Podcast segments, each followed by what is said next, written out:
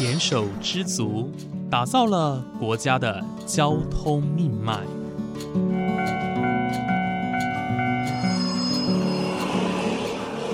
翻山越岭，运送着历史的独家记忆。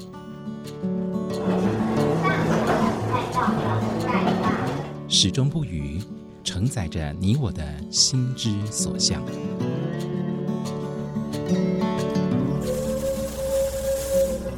各位旅客您好，欢迎搭乘本班次列车，我是胡浩辰，欢迎来到鬼世界，让我们一起探索铁道文化，感受铁道温度，记录铁道故事。本节目由正声广播公司台中台胡浩辰制作主持，欢迎收听。各位听众朋友，午安！谢谢大家在每个周五的中午十二点钟准时收听，欢迎来到鬼世界，我是主持人胡浩辰。今天呢，浩辰呃来到了新北市乌来区的林业生活馆。那在乌来区呢，有一个很特别的轨道建设，也算是这边非常非常有名的一个交通设施，那就是叫做乌来台车。那台车呢？之前浩辰在节目当中有稍微的提到哦，它算是台湾最早期发展出来的设施。那在乌来这个地方呢，到现在还可以看得到哦。那今天呢，我们邀请到的一位来宾是乌来林业生活馆的关成颖副执行长，那来跟大家介绍一下关于乌来台车的一些发展严格哦。那我们欢迎关副执行长。大家好，好，呃，谢谢关副执行长，呃，这一次接受浩浩浩辰的邀请哦。那今天呢，我们要来聊一下乌来台车哦，能不能请关副执行长跟大家介绍一下关于台车的部分？那台车到底是什么呢？那它跟一般的轻便轨道有什么样的不一样？好，其实我们可以想象，其实台车它就是加了轮子的一个木质平台，比如说。呃，你就把一张四只脚的木桌子翻倒过来之后，其实它基本上就是台车它长的一个样子。哦，对。那么台车它其实也是台湾一种很特别的交通工具，因为它是在那个轨道上面行进的，所以也可以称为轻便轨道。那其实台车它很多都是早期的时候，它都是用人力来推送。对。那当然也会有，比如说有动物，或者是用那种木棍用撑的。或者是用像划船的感觉。对对对对，其实以前唐铁他们就有，好像你在路上划船的那个方式，对。然后或者是说用风帆作为一种动力这样子。那么呃，这种行驶在轻便轨道上的交通工具呢，我们通常就会叫它为台车或者是轻便车。嗯。那它是台湾最早发展出来的一种轨道建设。是是是，你刚才说用会用风帆。对，它真的很像是在路上的一个船 船只的感觉，又可以用撑撑稿的，又可以用风帆的。竹竿撑的那个，我有看过那个，就是那种资料画面，我觉得非常有趣。就是真的在，因为它也是在轨道嘛，你就会觉得真的就是在路面上划船。就是我我看到的那个画面是。唐铁他们，因为他们会因为有甘蔗的采收期嘛，所以它的轨道能会有一段时间是没有使用，所以在使用前，他们就是划着这个路上的船，然后去巡视，说看哪边轨道可能需要维修什么，那个画面很有趣。是是真的蛮有趣的哦，因为我们大家一般对于台车的印象，可能都是用人力去推的，嗯嗯，但是其实它当然也可以用其他的方式的。那呃，在每个地区，嗯。呃，他们的运作方式是不一样，像刚刚提到说，像唐在唐铁的部分，嗯，以及在山林之间的呃轻面台车，都是用不一样的方式哦。那么接下来想要请问一下，我们刚刚提到说乌来台车是这边的很大很大的一个特色，嗯那那么请你介绍一下乌来台车的发展历史跟背景。嗯嗯，乌来台车它就是一种用人力来推运林产物，而且它行走在我们刚刚提到的轻便轨道的一种。四个轮子的一个木板车嘛，所以它其实关于台车起起源，其实从史料上面有有一些关于年份上面的一些说法，可是最普遍的说法是在一九二八年由日本的这个山井和明会社，嗯，因为那个时候他就是在在台湾，因为要开发森林的关系嘛，所以他为了要搬运木材还有这些伐木的器材的需要，所以来铺设的一个。的一个轻便轨道，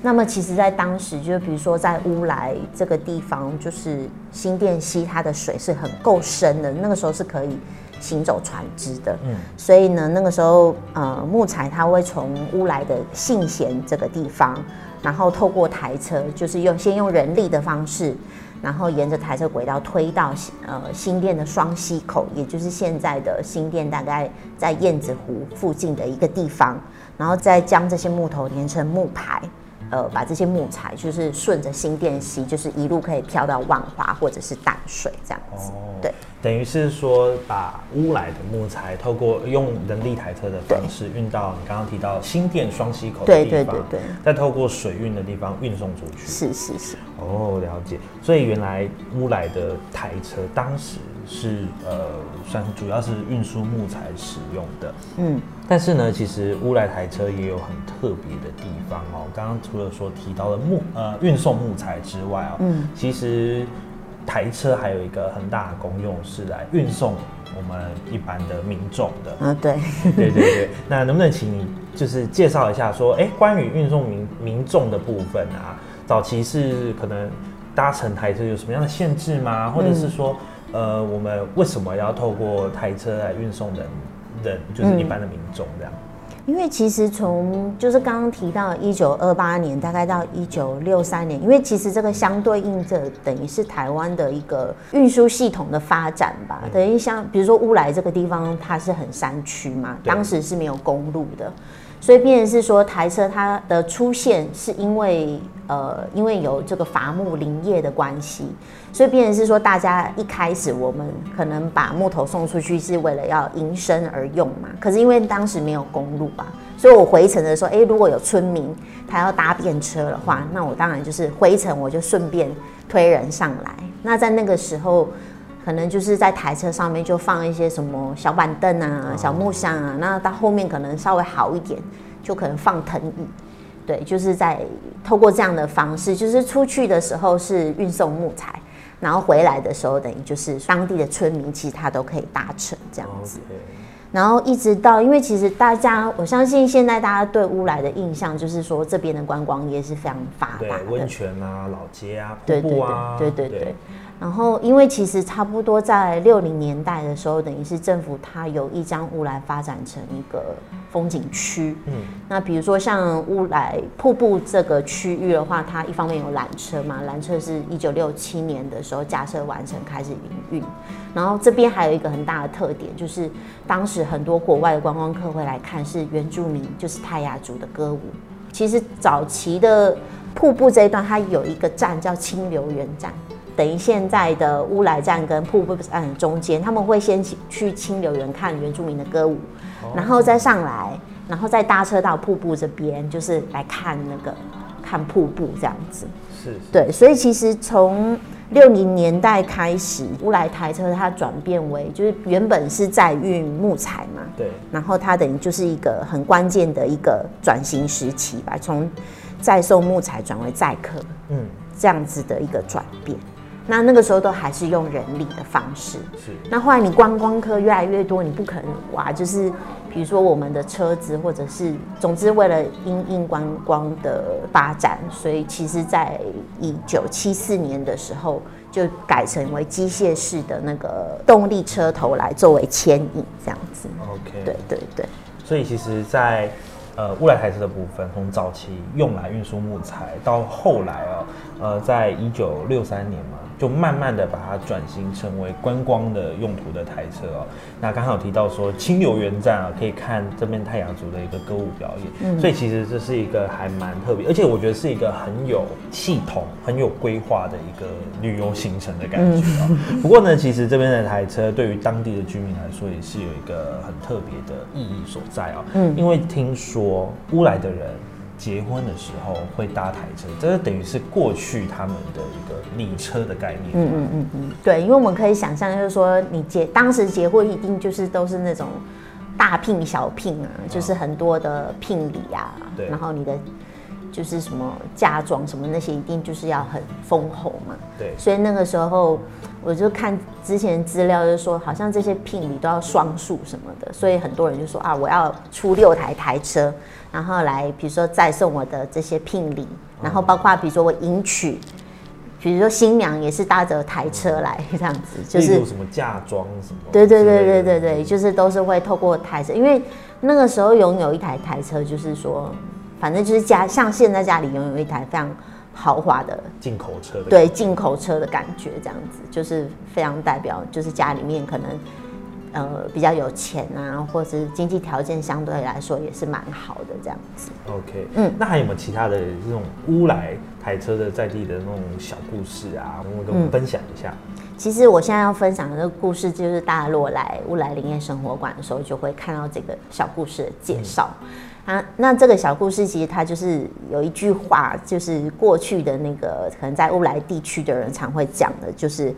呃，它叫做一人推台车，三代都不用睡，就是说几郎三台车，三代拢没困。嗯，意思就是说，因为以前最早的乌来台车，它发展的路线是从广兴，然后沿着龟山一直到乌来这个区段。那后来因为就是三井和门和民会社，它就是开发森林的区域扩大，所以它最远有扩充到福山这个地方。是就是比如说从嗯、呃乌来瀑布，我现在要开车到福山的话，至少也要三十分钟嘛。所以那个时候家里面，如果你有爸爸是台车工人的话，如果太晚起床出去的话，就是说好像铁轨就是它太过热的话，它等于就是摩擦力就会比较强，所以推起来会比较费力。对，所以他们就会在比如说凌晨一两点的时候就就起床。那你一起床的话，那就是这个妈妈可能就要起来帮忙煮饭嘛。那以前当然很多人都是就是说三代同堂都住在起，所以变成是说可能上一辈跟下一辈就是全部一个人起床之后，然后全家都跟着起床，然后就等于是说你只要家里有一个人是台车工人，那你可能整个晚上就是大家也都 会因为他的行程作息这样子。OK。呃受到影响，这样这句话其实反映了过去台车工人也是很辛苦啦。对我们想想看，如果我们今天在路上推一台车，哇，这个体力也非常的耗费，那又很累。那何况是他们以前是把这样子的工作，对，就是它每天是日常。对对对，所以其实过去的人力台车，就是这些台车工人是非常辛苦的哦。好的，那么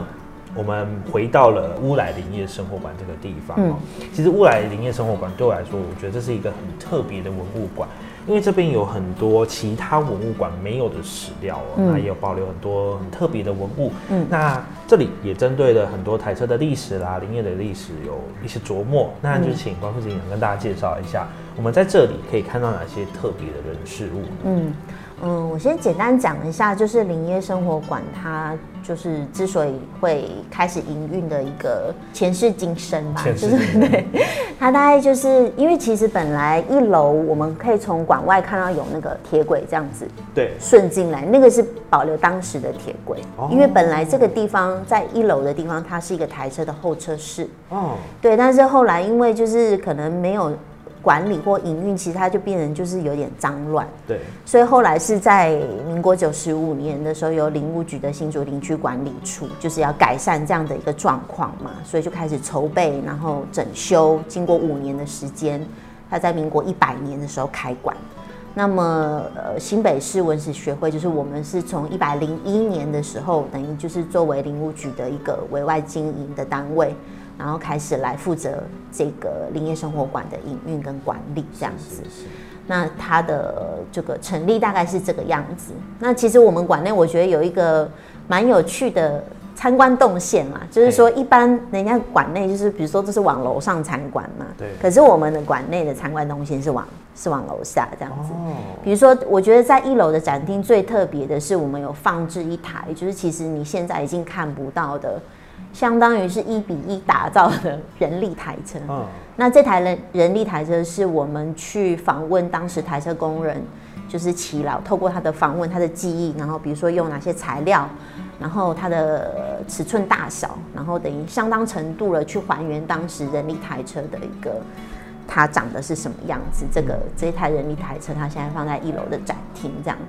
那么在一楼空间，除了这台人力台车之外，就是说，呃，我们主要介绍的会是有关于乌来的林业跟台车发展的历史。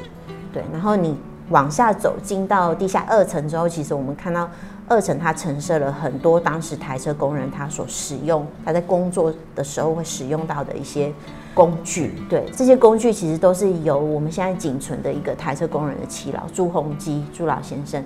他有一个非常好的习惯，就是他将很多的。嗯，不管是就是它的证件啊，或者是使用工具，它都做了很好的保存，所以我们现在才可以看到，就是在当时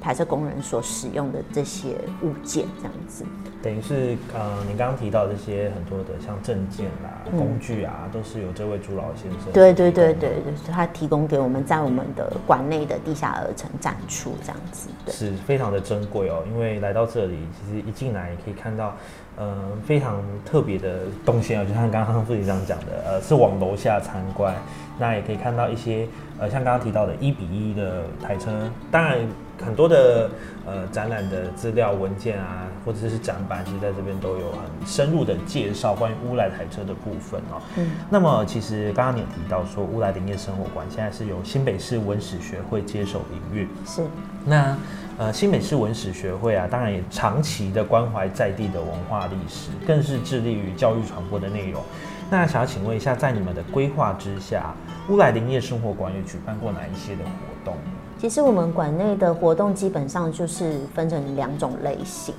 就是每个月的话，我们会有一个主题活动。那这个主题活动，它通常一定都是。户外的，然后户外它的规划的方向就是，它可能会将自然生态还有关于台车的历史文化相互结合。嗯嗯，比如说举个例子好了，就是从林业生活馆，然后我们可以往信贤的方向走。其实这个在过去的话，沿线它是有台车的轨道遗迹的，是是。但同时在这个信贤步道上面，它也有很多丰富的自然生态，所以我们可能会办，比如说可能在夏天的时候，它就会有。呃，信贤步道的赏蛙之旅，就是一方面介绍呃台车的历史文化，可是另外一方面也也可以就是同时会有关于这条路线现在的自然生态这样子的一个。那这是每个月，而且这些活动都是免费参加的活动，对。然后另外一个部分的话，就是室内的 DIY 的小活动。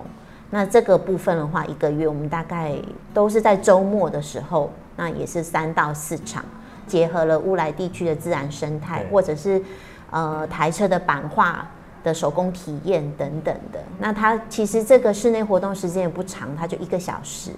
那很多当然都是以亲子为主，爸爸妈妈跟小朋友来，然后你可能在一个小时之内，你可能就可以透透过这种自己动手的方式，完成一个小小的跟乌来跟台车。或者是跟林业相关的一个小的纪念品。OK，所以来到这里，其实你不只是可以认识泰车历史哦，你可以到呃户外，就是看看乌来的自然环境，对，以及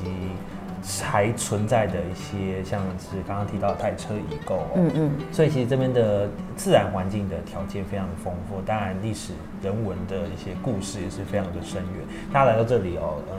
不会是只有来看看瀑布啊，或者是呃去走走，但是你你可以来到这个地方，认识这个地方它的发展严格。其实这个地方对于台湾北部的林业资源的发展历史来说，是一个很重要很重要的一个地方。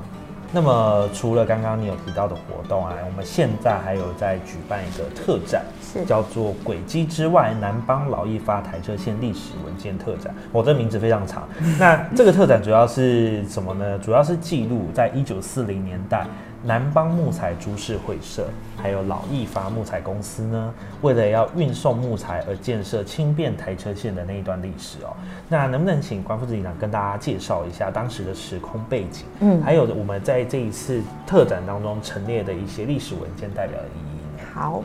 嗯，因为其实过去乌来林业生活馆就是在新北市文史学会的规划底下，我们已经针对了就是在南市西台车的。过去的历史，比如说我们有做很多遗构的这种实地的勘察，或者是对耆老的口述历史，那可以说是在南施溪这个沿线的台车的相关研究，呃，相对来说就是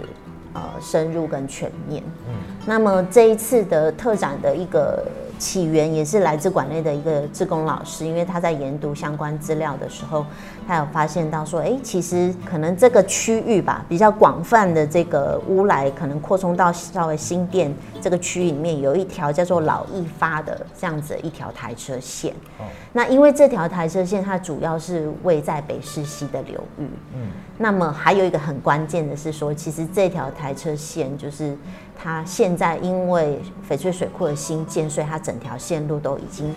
没入积水区里面。它的线路在水库里面。对，在水库，而且是在可能就是水底这样，你 就是看不到这样。那你就很很好奇嘛，所以才会想说，对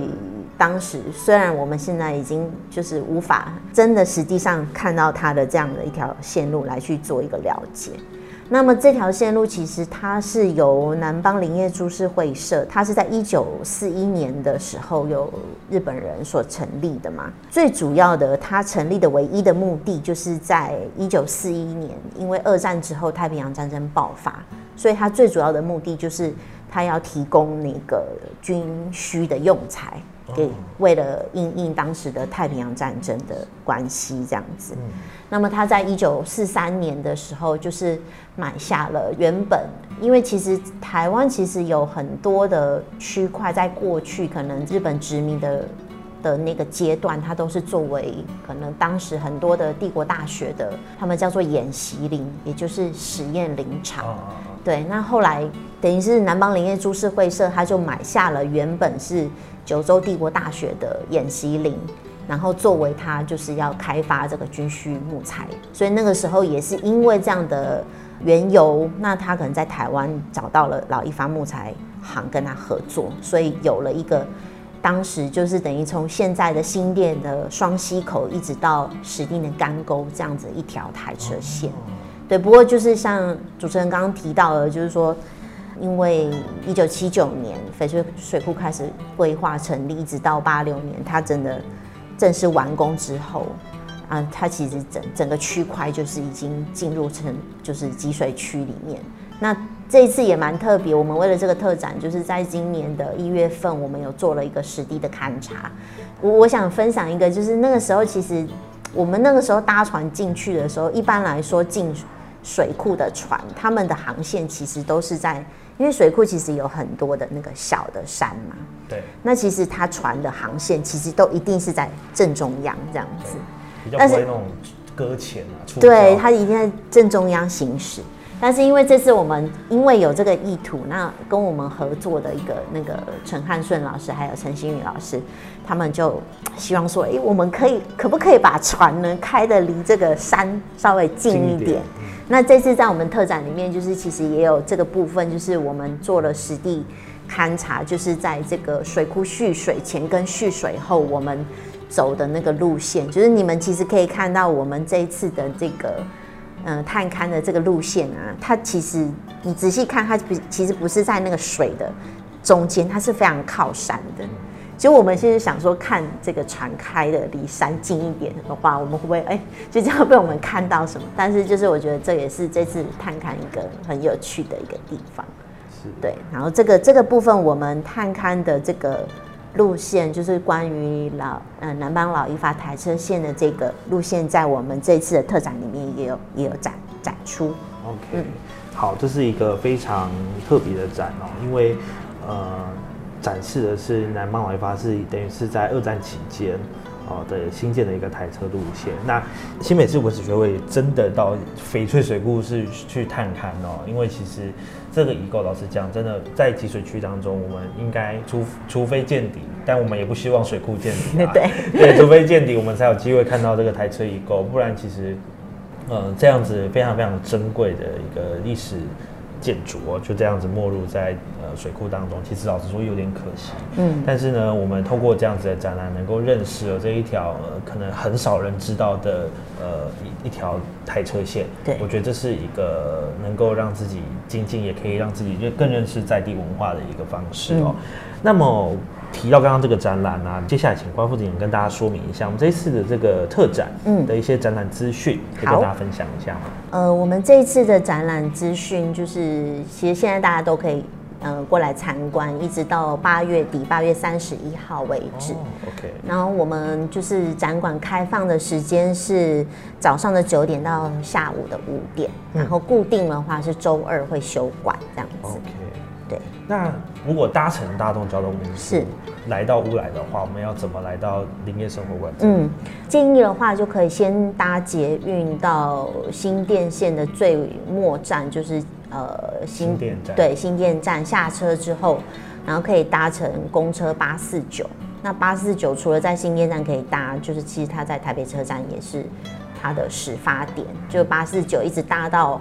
反正到乌来的最后一站，然后在这个立体停车场下车之后呢，穿过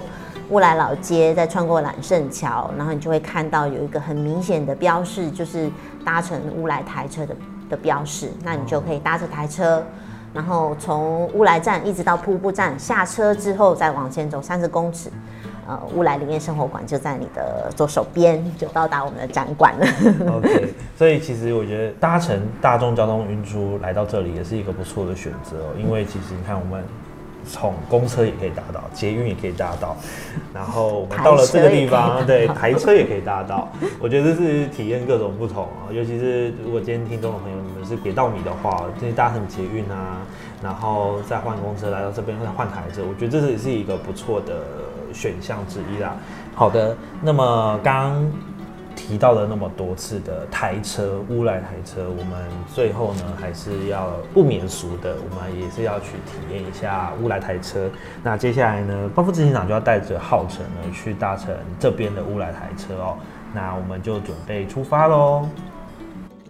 在今天的节目当中呢，关成颖副执行长非常详细的告诉我们关于乌来台车的发展严格，以及乌来林业生活馆所陈列的文物以及故事。而在下一节节目当中呢，他即将带着我们去搭乘乌来台车，我们将从瀑布站前往乌来站，去探访一个从过去就遗留下来的建筑哦。而这个建筑呢，其实跟台车也是息息相关的，它代表着台车以及乌来地区过去曾经发展的一个很重要的指标性建筑。精彩内容请继续锁定下周同一时间的，欢迎来到鬼世界，我是主持人胡浩辰，我们下周再见喽，拜拜。